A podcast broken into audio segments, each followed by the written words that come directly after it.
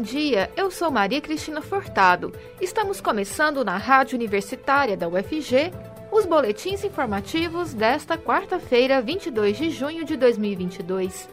O ouvinte da Rádio Universitária acompanha durante todo o dia informações sobre a Universidade Federal de Goiás, Goiânia, Goiás, Brasil e o mundo. O projeto de revisão do Código Tributário Municipal de Goiânia deve prever limite de 10% mais inflação para o aumento do Imposto Predial e Territorial Urbano, IPTU, a partir de 2025. Na lei vigente, a trava é de 45%. O assunto é um dos discutidos pela Comissão Permanente de Revisão e Simplificação da Legislação Tributária da Capital. No grupo de trabalho, também há o entendimento de que o IPTU aumentará apenas no percentual da inflação nos anos de 2023 e 2024. Na semana passada, quando o prefeito Rogério Cruz, do Republicanos, esteve na Câmara de Goiânia para prestar contas do primeiro quadrimestre de 2022, vereadores demonstraram preocupação de que o congelamento do imposto nos dois próximos anos pudesse provocar acúmulo para 2025. Na oportunidade, Cruz afirmou que não haveria compensação desse tipo. Membros do grupo de trabalho consultados avaliam como positiva a decisão de o IPTU sofrer aumento apenas de acordo com a inflação em 2023 e 2024.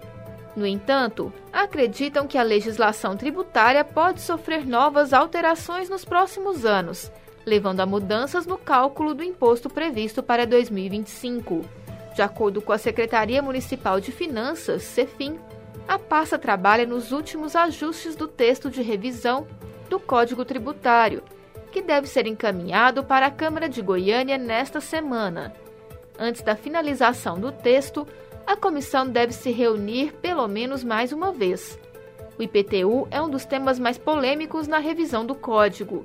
O novo código, aprovado pela Câmara no ano passado, prevê que o valor do IPTU para o exercício de 2022 não pode ter acréscimo superior a 45% em relação ao lançado em 2021, mais a reposição inflacionária.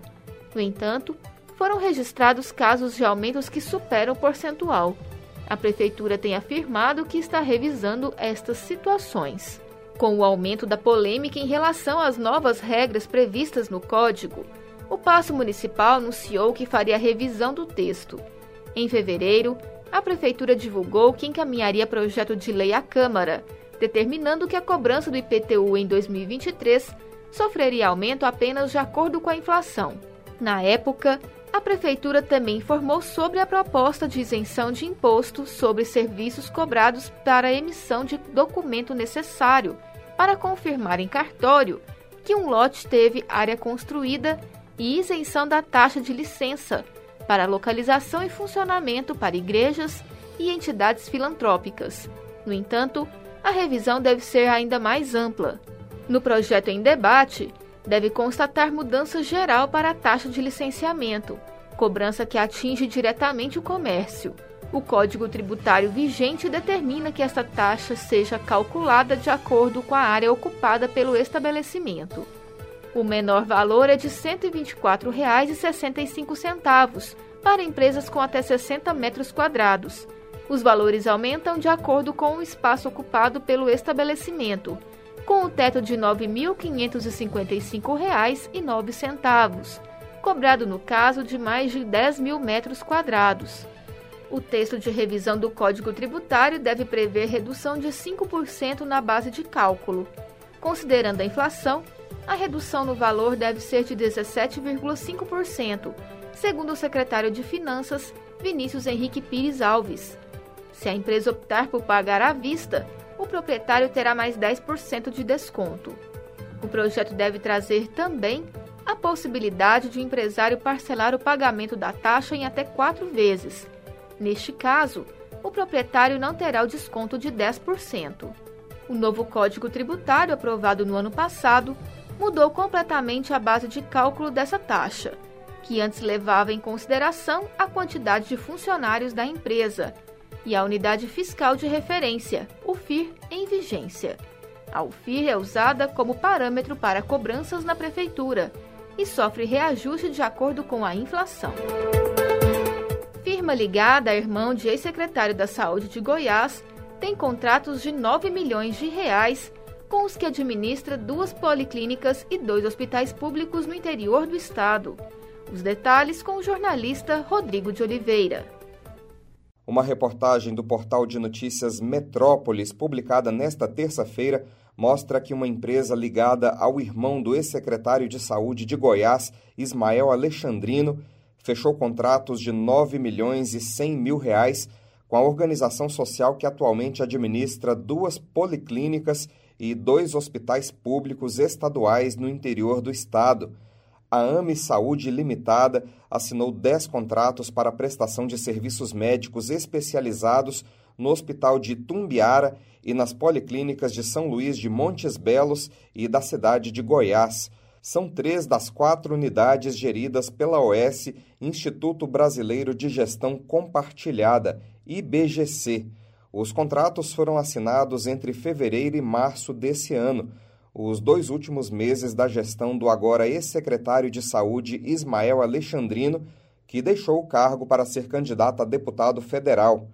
A dona da AME Saúde Limitada é Andréia Lopo de Oliveira, que é ex-secretária da clínica particular do médico Daniel Alexandrino, irmão de Ismael. Daniel Alexandrino não é sócio da empresa de sua ex-funcionária, mas há vários pontos de relação entre ele e a empresa. Uma consulta no site da Receita Federal mostra que o número do celular de Andréia Lopo é o mesmo da empresa DA Gonçalves Serviço Médico. O único sócio dessa empresa é o médico Daniel Alexandrino. Andréia nunca foi sócia da DA Gonçalves. Andréia Lopo também é dona da AZ Life Limitada, empresa de tecnologia da informação criada por Daniel Alexandrino em janeiro de 2020. Ele saiu da empresa em maio daquele ano e Andréia assumiu a gestão no mês de setembro. Além disso, documentos na Junta Comercial de Goiás, consultados pelo portal Metrópolis, revelam que entre 2018 e 2020, o médico Daniel Alexandrino foi sócio de uma clínica chamada AME, em São Luís de Montes Belos. A empresa tinha uma filial em Aparecida de Goiânia, na região metropolitana da capital. AME é o mesmo nome da empresa de sua ex-funcionária Andréia Lopo, que fechou contratos de mais de 9 milhões de reais com um hospital e duas policlínicas estaduais na gestão de Ismael Alexandrino. A Lei Estadual das Organizações Sociais proíbe que a OS se relacione com entidades privadas cujos dirigentes tenham relação de parentesco com agentes públicos de poder. Em nota, a Secretaria de Saúde de Goiás disse que será solicitada para a OS informações sobre os processos de seleção de empresas prestadoras de serviços. O ex-secretário de Saúde Ismael Alexandrino disse que não conhece as empresas citadas na reportagem e nunca se relacionou ou influenciou nenhuma empresa que, porventura, tenha firmado contrato com alguma OS. Daniel Alexandrino foi procurado, mas não respondeu aos questionamentos do portal Metrópolis. Andréa Lopo disse que não há nenhuma relação de Daniel com a AME Saúde e que os contratos com a OS foram frutos de um processo licitatório normal sem influência do ex-chefe. Rodrigo de Oliveira, para a Rádio Universitária. E começa hoje a 13ª edição do Festival Varilux de Cinema Francês, com uma sessão especial do filme Esperando Borangeles, de Regis Roisard, às 7 da noite no Cine Cultura. A partir de quinta-feira, serão quatro sessões diárias. A primeira às 2 horas da tarde e a última às 8h25 da noite. Depois de uma temporada mais enxuta em 2021 por conta da pandemia, o festival apresenta uma edição mais robusta, até 6 de julho, em 93 salas de 50 cidades. Os ingressos custam R$ 10 a inteira. O Varilux ostenta o título de maior festival de cinema francês do mundo e reúne exclusivamente no Cine Cultura 16 longas inéditos, além de obras escolhidas como homenagens. A seleção da edição 2022 inclui também produções premiadas em festivais internacionais e sucessos de bilheteria na França, como é o caso de O Acontecimento, da diretora franco-libanesa Audrey Diwan, vencedor do Leão de Ouro de Veneza em 2021. Imagens microscópicas que encantaram os estudantes de graduação da área de ciências biológicas agora também estão acessíveis à comunidade. O projeto de extensão Isto Mostra surgiu do processo de ensino-aprendizagem em laboratórios, onde o celular passou de vilão para protagonista dos estudos. A professora Mara Rúbia Marques e demais convidados contou mais sobre a Isto Mostra na edição do FG Com Você que vai ao ar hoje, à uma da tarde. O programa reprisa aos sábados às sete e meia da manhã e aos domingos às dez e meia da manhã. Não perca! Boletim informativo da Rádio Universitária volta logo mais às 11 horas.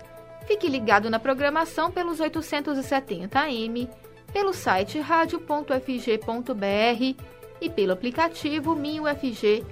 A Rádio Universitária também está nas redes sociais. Siga a rádio no Instagram e no Facebook.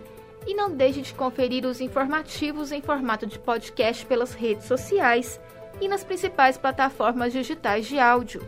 Se cuide, a pandemia ainda não acabou e diga sim para a vacina. Maria Cristina Furtado para a Rádio Universitária.